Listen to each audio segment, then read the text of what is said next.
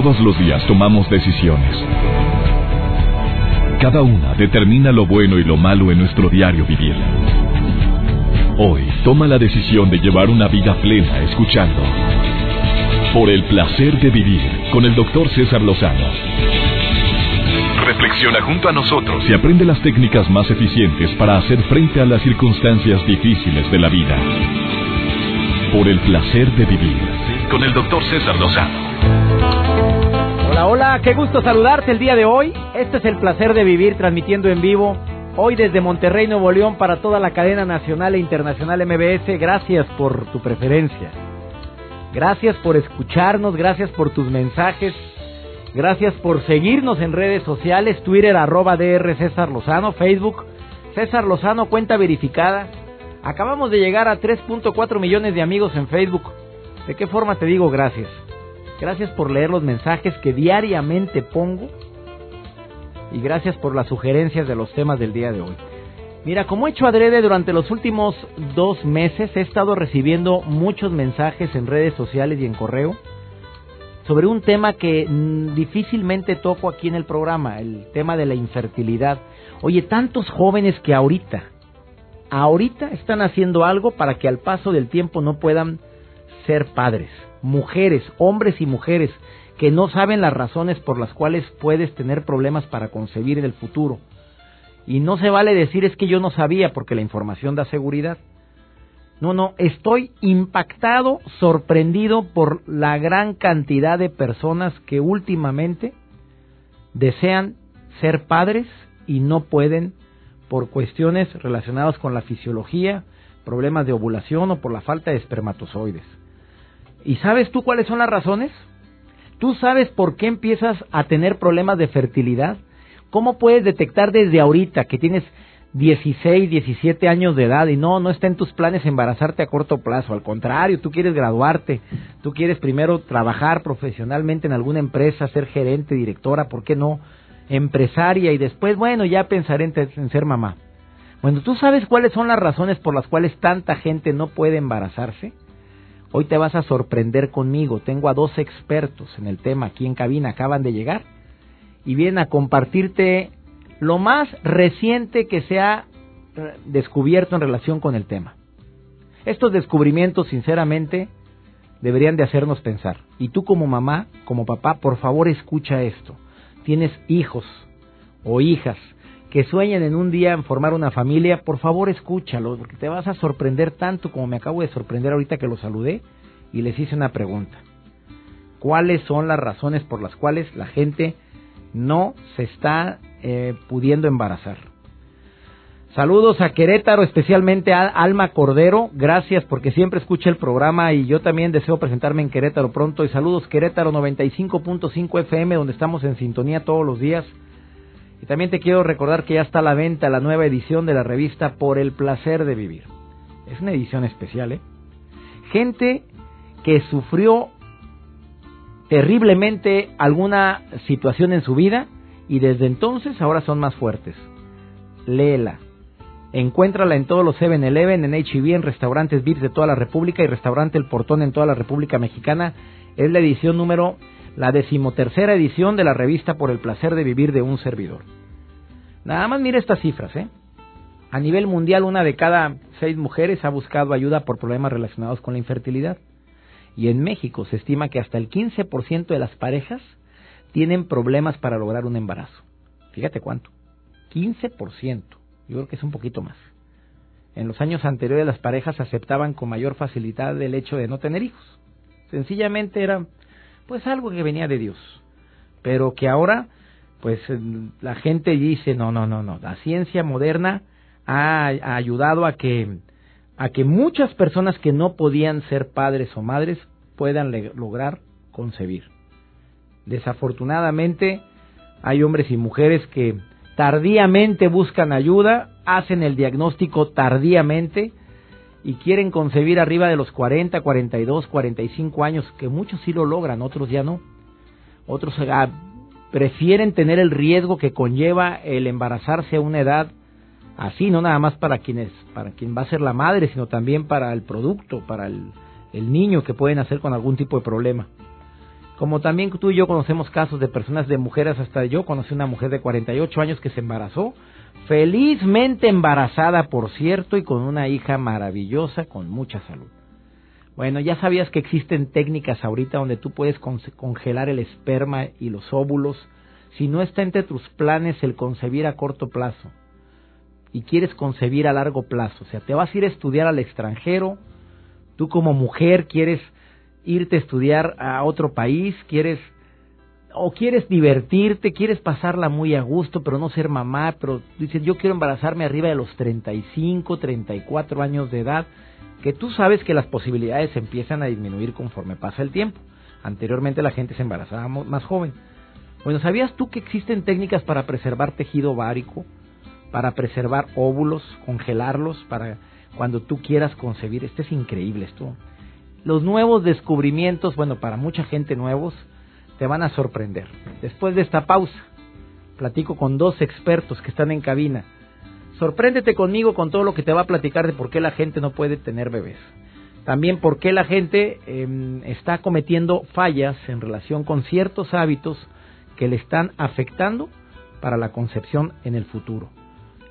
Deseo que te quedes con nosotros. Interesantísimo el tema del día de hoy. Ahorita continuamos. Por el placer de vivir con el doctor César Lozano. Regresamos. Recibo en este programa al doctor Pablo Díaz Espíndola, originario de La Paz, Baja California Sur. Y la gente de Baja California tiene que enfatizar en el sur. si no es, es ofensa. No podemos decir nada más Baja California. ¿Por qué, oiga? Eh? ¿Por qué, doctor? Sí, siempre ha habido un, un, un dilema ahí entre, entre la Baja Sur y la Baja Norte, que de, que de hecho la Baja eh, la Baja Norte no les gusta que le digan tampoco Baja Norte, ellos son Baja California solamente. Somos de México. Claro, pero bueno, así es una tradición que ha existido siempre entre la gente de Baja California Norte. Hay pleito. Siempre, pero un pleito sano, un ah. pleito sano. Pues sí, así se dice. pero además, además el doctor Pablo Díaz es egresado de la Escuela Ignacio Santos de Medicina del Tecnológico de Monterrey y además estudió la subespecialidad, es ginecólogo. Es correcto, es correcto. Y estudió subespecialidad en biología de la reproducción humana. También lo acompaña la doctora Ashanti Edith Aguilar Melgar, que también es médico, egresado de la gloriosísima Universidad Autónoma de Nuevo León, donde yo estudié, pero ella es también ginecólogo y tiene entrenamientos internacionales en técnicas de reproducción asistida por el Instituto Valenciano de Infertilidad en Valencia y en técnicas de preservación de la fertilidad por la Universidad Católica de Bruselas. Bienvenida, doctora. Gracias. A ver, yo le hago una pregunta. Cada día hay más mujeres y hombres que no pueden eh, concebir un embarazo. Es correcto, sí.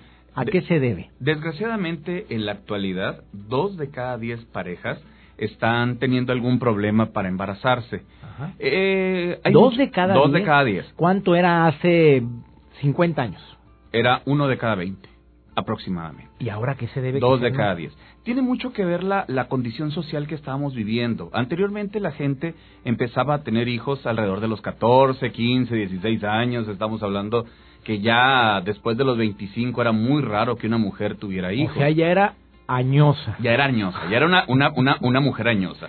Y, en la actualidad, el promedio de, de, del primer bebé es alrededor de los 28 años eh, en la, en la población en general. Oiga, ¿y eso es malo o es no, es una condición social, simple y sencillamente. Es una condición por la cual la mujer se ha preparado, ha estudiado, tiene un trabajo, tiene una profesión, quiere seguir adelante y posteriormente formar su familia. Y yo oh, sorpresa, existen estas condiciones y no nomás en la mujer, porque la mitad de las causas de que una pareja no se embarace es el varón. Es entonces donde tenemos que hacer una evaluación completa para poder saber cuál es el problema. ¿A quién se estudia primero? ¿Al hombre o a, la mujer? A los dos. Se debe estudiar a los dos a la par. Es un problema de pareja, es un problema de, de ambos y que obviamente ellos requieren una evaluación, pero al 100%. Doctora Ashanti, le, ¿cómo se pronuncia su nombre? Ashanti. Ashanti, así es. Ashanti. Doctora Achanti Edith Aguilar Melgar, que también usted es experta en el tema de la preservación de la fertilidad. ¿A cuánto tiempo después de que inicia una relación podemos decir que hay problemas de infertilidad? Porque hay personas que se desesperan desde el segundo mes, tercer mes y dicen, no puedo tener hijos y empiezan a etiquetarse como infértiles? A partir de que tienen un año de relaciones sexuales activas, que esto es decir, que tengan mínimo un, dos veces relaciones por semana, sin protección alguna, pudiéramos estar buscando algún problemita de que pudiera haber algún tipo de infertilidad. Tenemos que ver también la edad de la paciente. No es lo mismo una paciente de 35 años que tiene ocho meses, nueve meses buscando un embarazo y decir, bueno, ahí sí yo creo que tenemos que buscar desde antes alguna revisión o alguna valoración.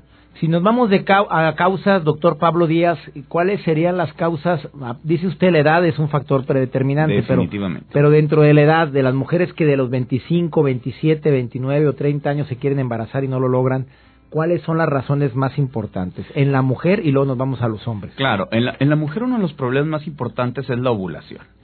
Uno de los problemas que tenemos aquí en México y bueno, Latinoamérica desgraciadamente es el sobrepeso y la obesidad y eso está muy relacionado con los problemas de ovulación.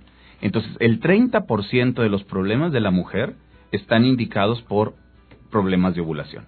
Otro problema. A ver, ¿cómo estuvo eso? Una mujer con sobrepeso tiene problemas de ovulación. No todas pero un porcentaje importante puede tener. Es alrededor de un 30% ¿Es también. Sí, es un, o sea, 10 de cada 3 mujeres con obesidad o sobrepeso pueden estar ovulando anormalmente. Totalmente. Es más, tienen problemas de que su menstruación no se presenta mes a mes. Son pacientes que generalmente pueden tener 30, 45, 60 o hasta 90 días sin presentar una menstruación. Y es lo más común que estamos viendo ahorita en nuestra clínica de fertilidad problemas de ovulación. Y por otro lado, las mujeres muy delgaditas, que hacen mucho ejercicio, que hacen dietas muy extensas, también tienen un problema de ovulación. Ellas caen en algo que se llama menorrea. Ellas no reglan, pero no por la obesidad, sino por un problema de función ovárica. A ver, podemos decir que las personas que están a dieta constantemente, que se están ejercitando mucho, doctora Shanti, una mujer que dices, oye, qué sana es ella, mira, nada más va al gimnasio todos los días, hace mucho ejercicio, se ve muy bien, puede llegar a tener problemas de ovulación? Claro, lo que pasa es que todos los excesos son malos. Si someto a mi cuerpo a un estrés eh, oxidativo, que es el pasarme de los niveles de ejercicio adecuados.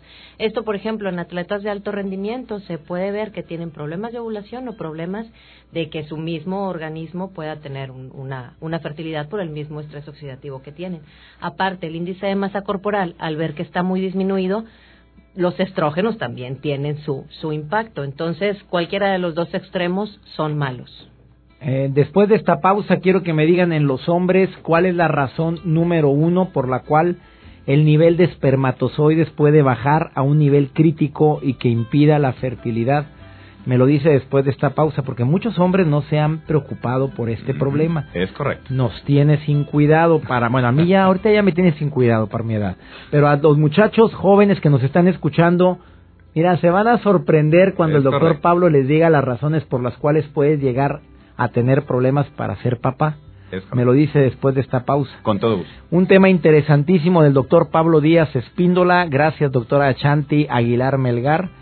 Eh, una página web de la clínica de fertilidad para que las personas que tienen problemas. Yo recomiendo esta clínica y la recomiendo ampliamente porque manejan de una manera profesional este proceso que es doloroso para muchas parejas, el desear tener un hijo y no poderlo concebir. ¿Cuál es la página web? Claro que sí, es www.iech .com.mx. Repito, www.ilatina h.com.mx. Diga qué quiere decir ISH. Instituto para el Estudio de la Concepción Humana. Instituto para el Estudio de la Concepción Humana, ish.com.mx. Entre en esa página, viene mucha información interesante. Después de esta pausa, escucha lo que va a decir el doctor Pablo en relación con los hombres que no pueden concebir y las razones ni te las imaginas. Vamos a una pausa.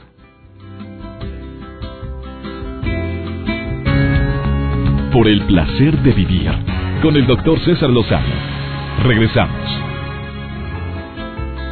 Hablando de un tema que debería de importarnos a todos, aunque tú ya no estás en edad de querer ser papá o mamá porque ya tienes a tus hijos, pero tienes eso, tus hijos, tus hijas Y bueno, en la familia, si es una familia de tres, cuatro miembros, te aseguro que uno a lo mejor va a tener problemas para poder concebir y es bueno tener información. Pues ya hablamos de las cifras que están alarmantes. Han estado aumentando. ¿Cuánto me dijo? Ahorita es 20% alrededor. 20%. Dos de cada 10 Dos de cada 10. Es correcto. Cuando hace 50 años menos. Era una de cada 20. Una de cada 20. Ujú. A ver, platíqueme, ¿cuál es la razón en hombres por las cuales los hombres no pueden tener la cantidad suficiente de espermatozoides para fecundar un óvulo? Mucho tiene que ver la alimentación. Definitivamente. Ay, no me digas Uy, eso, claro. Definitivamente, el varón también al tener un exceso de peso o sobrepeso puede tener dificultades y no nomás para la producción espermática, desde obviamente la- la- el acto sexual o la relación sexual en sí puede tener alguna complicación. Existen varios factores también como Pero la- a ver, la alimentación, ¿qué, Ajá. qué, qué, qué comemos que puede llegar a, a afectar la reproducción en el, en el hombre? Nos falta tomar agua, nos falta o nos sobra comida rápida, comida alta en, en carbohidratos y grasas eh, saturadas. Entonces, toda esa O sea, alimentación... grasas malas, grasas malas, definitivamente. las saturadas. Las saturadas. Eh, definitivamente la alimentación hace un bloqueo hormonal, aumenta la producción de estrógenos en la mujer y en el hombre la testosterona, que es la hormona masculina, se detiene o se bloquea su producción. Eso puede causar que los espermas empiecen a disminuir en la producción y la función reproductiva en el acto de, de- de pareja, pues obviamente también comprometida. Ándale, siga comiendo. A ver, Ándale. la grasa, la grasa saturada, sí. las papitas bien Eh, sabrosas que nos Y los encantan. carbohidratos bien ricos también. Bueno, los carbohidratos simples, podríamos decirlo así. Panecitos, dulces, galletas, eh, refrescos, y no, no, no quiero decir ninguna, pero cualquier tipo de, de refresco azucarado. En exceso. En exceso, claro, puede tener alguna complicación en, en- en el proceso de la producción espermática. Segunda razón, aparte de la alimentación. Falta de ejercicio. Los varones no están haciendo ejercicio y están muy sedentarios. El estar sedentario, el estar sentado ocho horas en un escritorio, ocho horas en un sillón, aumenta la temperatura testicular y eso hace que la producción espermática disminuya. Hay que moverse, chavos. Hay que moverse porque si no, obviamente la producción espermática disminuye. Hay que hacer ejercicio mínimo 30 minutos al día y obviamente tratar de no estar en una sola posición todo el día. Hay veces que se ha demostrado que las personas que tienen un trabajo de manejar mucho tiempo, este proceso de, de for- de formación espermática se disminuye. Y eso puede causar una dificultad para lograr un embarazo. Sas culebra. Asústame, Panteón. O sea, cada día hay más sedentarismo, tú sabes por Ah, qué, claro. doctor, porque los videojuegos, Ah, porque claro. la gente ya no sale a jugar como antes jugábamos, y eso hace que, lo, que la temperatura de los testículos se aumente Es correcto. por el sedentarismo, Claro. entonces no está bien la producción espermática. Está deficiente totalmente. Y además de la mala y pésima alimentación que estamos eh, consumiendo. Y la última que es mejor es el estrés.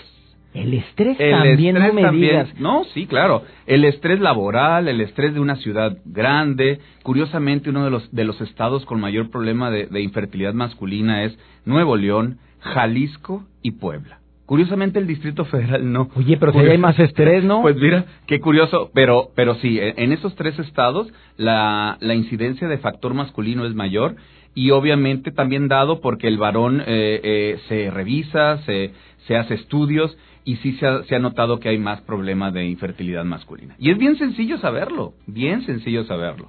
Con un estudio muy sencillito puede, puede el, el Y en la mujer es fácil saberlo, doctora Shanti, para ver si está ovulando correctamente, que es la causa número uno de la infertilidad femenina.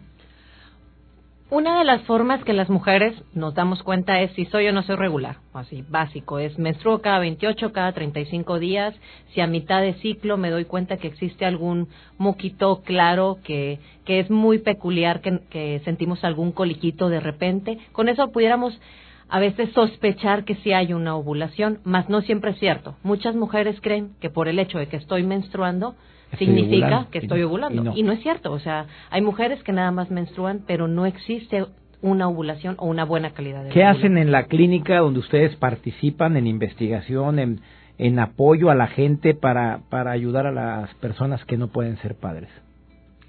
¿Qué existe en la clínica? Sobre tratamientos de reproducción, tenemos tanto tratamientos preventivos, que son de preservación, y tenemos tratamientos que ya vienen con una persona para cuando existe un problema. Puede ser inseminaciones, ¿sí? O tratamientos de alta complejidad que les decimos que son los tratamientos de in vitro, que es seleccionar un óvulo, un esperma, unirlos, que se vaya a desarrollar este óvulo fertilizado y posteriormente ya trasplantarlos. ¿Esos preventivos en qué consisten? Los preventivos, precisamente mi área, es hacer como todo esto que hemos estado hablando ahorita, lo bien que comentaba el doctor Pablo, el estrés, el cigarro, el alcohol, el, eh, la alimentación, la edad sobre todo. Cada vez estamos pasando más tiempo sin, sin buscar un embarazo. Eh, otros tratamientos, cáncer, eh, ¿qué más? Leucemias, linfomas, todas estas cosas nos pueden afectar. Entonces ofrecemos una alternativa que es congelar óvulos, congelar esperma o congelar tejido ovárico. Cualquiera de estas tres opciones es como si yo ya sé que tengo 30 años y quiero estudiar un doctorado, me quiero embarazar cuando tenga 38. Entonces, pues obviamente que voy a guardar un poquito los, voy a guardar mis óvulos para después buscar un ah, embarazo. Caray, eso es más común ahora. Yo me imagino que eso tiene mucho auge ahorita. O sea, las mujeres que quieren desarrollarse profesionalmente, pero saben que en un futuro les va a entrar la maternidad. Entonces ellas congelan sus óvulos, congelan tejido ovárico para que si hay dificultad en el proceso cinco o seis años después, ellas no batallen. Exactamente. Tratamos de que después la paciente llegue a un tratamiento de reproducción asistida a los 40 años diciendo, bueno, quiero buscar un embarazo. Ya obviamente sabemos el riesgo que conlleva un embarazo arriba de los 40 años, no solamente un síndrome Down, sino también mayor cantidad de abortos o un embarazo de alto riesgo. ¿Y esto disminuye los riesgos? Claro que sí, porque son óvulos de ella misma, pero antes, con una edad más joven. A ver, la página es www.iech, ¿qué quiere decir? Instituto para el Estudio de la Concepción Humana. Agradezco mucho esta entrevista que me dieron y sobre todo porque cada día se descubren nuevas cosas. Mira la información tan valiosa que nos dijo la doctora Ashanti Edith Aguilar Melgar y gracias también al doctor Pablo Díaz Espíndola. Sigan transmitiendo este tipo de información a tantas personas que cada día sufren este proceso de infertilidad. Digo sufren porque si es un sufrimiento, el que crean que los años se van, que sientan la necesidad de tener un hijo y que puedan tenerlo y que a veces tardíamente empiezan a buscar tratamientos. Gracias. Una breve pausa, esto es el placer de vivir. Por el placer de vivir con el doctor César Lozano. Regresamos. Hace un momento nuestros invitados nos decían que una de las razones por las cuales la gente no logra embarazarse es el sobrepeso y además el estrés. Déjame aprovechar este momento para darte algunas estrategias que te van a ayudar a controlar ese nivel de estrés. Digo, andar con mucha chamba y andar con las preocupaciones y que no deberíamos de decirle preocupación, deberíamos de decirle pendiente. Pero el estar pensando en todo lo que tengo que hacer, en el poco tiempo que tengo para hacer tantas actividades, el que a veces quiero satisfacer a la gente que me rodea, incluyendo a mis compañeros de trabajo o a mi jefe, haciendo un trabajo lo mejor posible puede llegar a estresarnos, porque tú sabes bien que no siempre es posible. Pones todo lo que está de tu parte, pero no falta que algo en el proceso se detenga. Algunas recomendaciones para controlar el nivel de estrés, entre las más importantes para mí es aprende a respirar. Una persona que utiliza los pulmones para controlar las emociones, para, para oxigenarse, obviamente, pero también para controlar ese nivel de estrés, es una persona inteligente. Yo no sé si en lo que va del día tú has hecho este ejercicio simple de inspirar y expirar profundamente. Mínimo una sesión de tres inspiraciones con expiraciones profundas.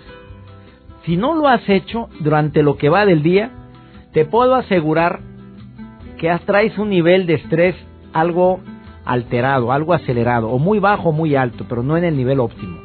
Y más si hoy ha sido un día con muchas actividades.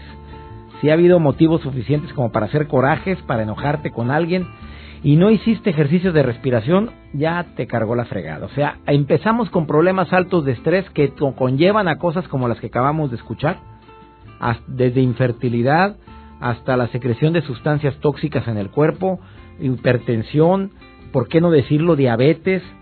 ¿No has escuchado eso de que después de un susto, después de un problema grave se le desarrolló la diabetes a alguien? Bueno, este tipo de situaciones cada día se investigan más y te das cuenta que efectivamente es tan fácil adquirir la diabetes o la hipertensión y todo por no controlar nuestro nivel de estrés. El ejercicio, hombre, ya lo sabemos, hombre, es una forma práctica. 20 minutos, el doctor decía 30, yo me voy con 20. 20, 22 minutos diarios de ejercicio aeróbico, de caminata, de elíptica, de bicicleta estacionaria si se puede y si no de la que haya. El salir a caminar, aunque sea 20 minutos, ya estás controlando tu nivel terrible de estrés. Y si aparte de todo esto utilizas ejercicios de visualización, la musicoterapia, la, eh, ¿por qué no? La bailoterapia, la, la, danza que existe ahora para poder controlar el nivel de estrés. Admiro a mujeres y hombres que usan el baile como terapia. El expresar las emociones, el tener a alguien a quien contarle lo bien y lo mal que te fue en un día. El abrazo, los abrazos, eso está comprobado, controlan tu nivel de estrés.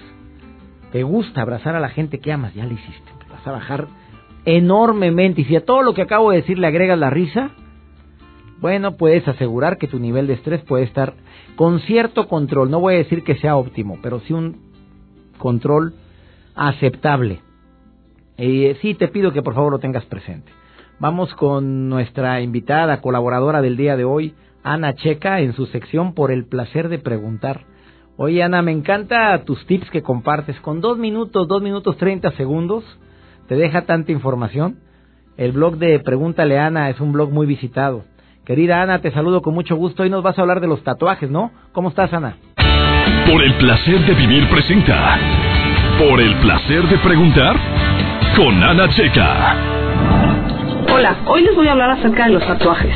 Los tatuajes es algo que está súper de moda, lo vemos en todos lados, artistas, cantantes. ¿Tú has pensado en hacerte uno? ¿Tus hijos a lo mejor se han acercado y tienen la inquietud de hacerse un tatuaje? Bueno, vamos a empezar por algunas cosas importantes. ¿Te has puesto a pensar que eso va a estar ahí toda tu vida? ¿Que es una decisión para siempre? ¿Que lo que hoy te pongas en tu piel, hasta el día que te mueras lo vas a tener ahí?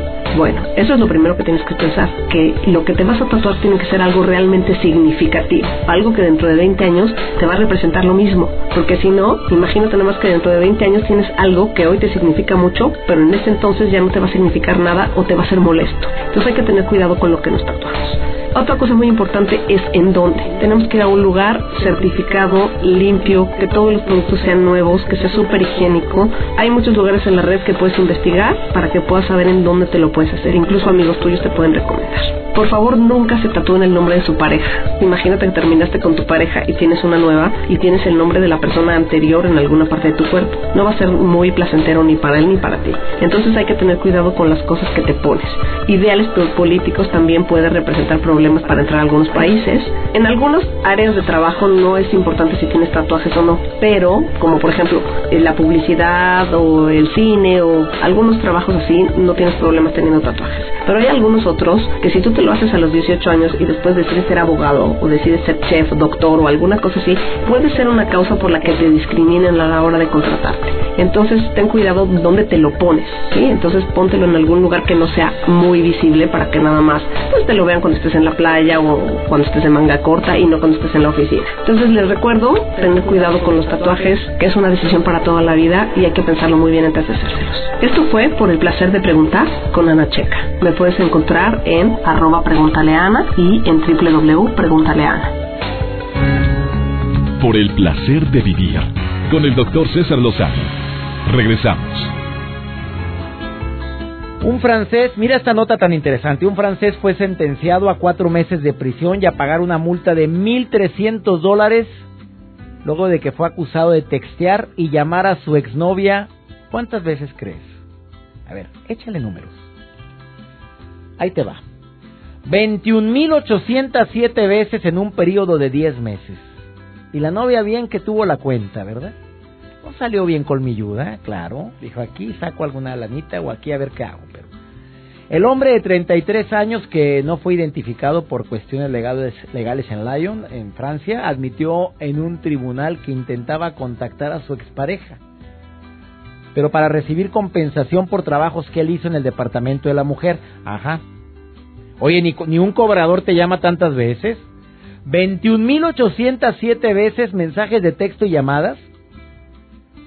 Entonces la mujer trató de bloquear las llamadas, pero Entonces, el susodicho contactaba, ¿sabes a quién? A los padres de la novia. No, de la exnovia, que tiene 32 años. O sea, bien atosigador. ¿Cómo hay gente rogona, eh? ¿Cómo hay hombres y mujeres que pierden dignidad, entre comillas, por amor? Nada, rogón, rogón, hay un límite que se llama límite saludable. Es un límite que es bueno tener en mente, decir ya, basta, basta, ya, a costa de qué, tanto sufrimiento, tanto rogar, va para atrás.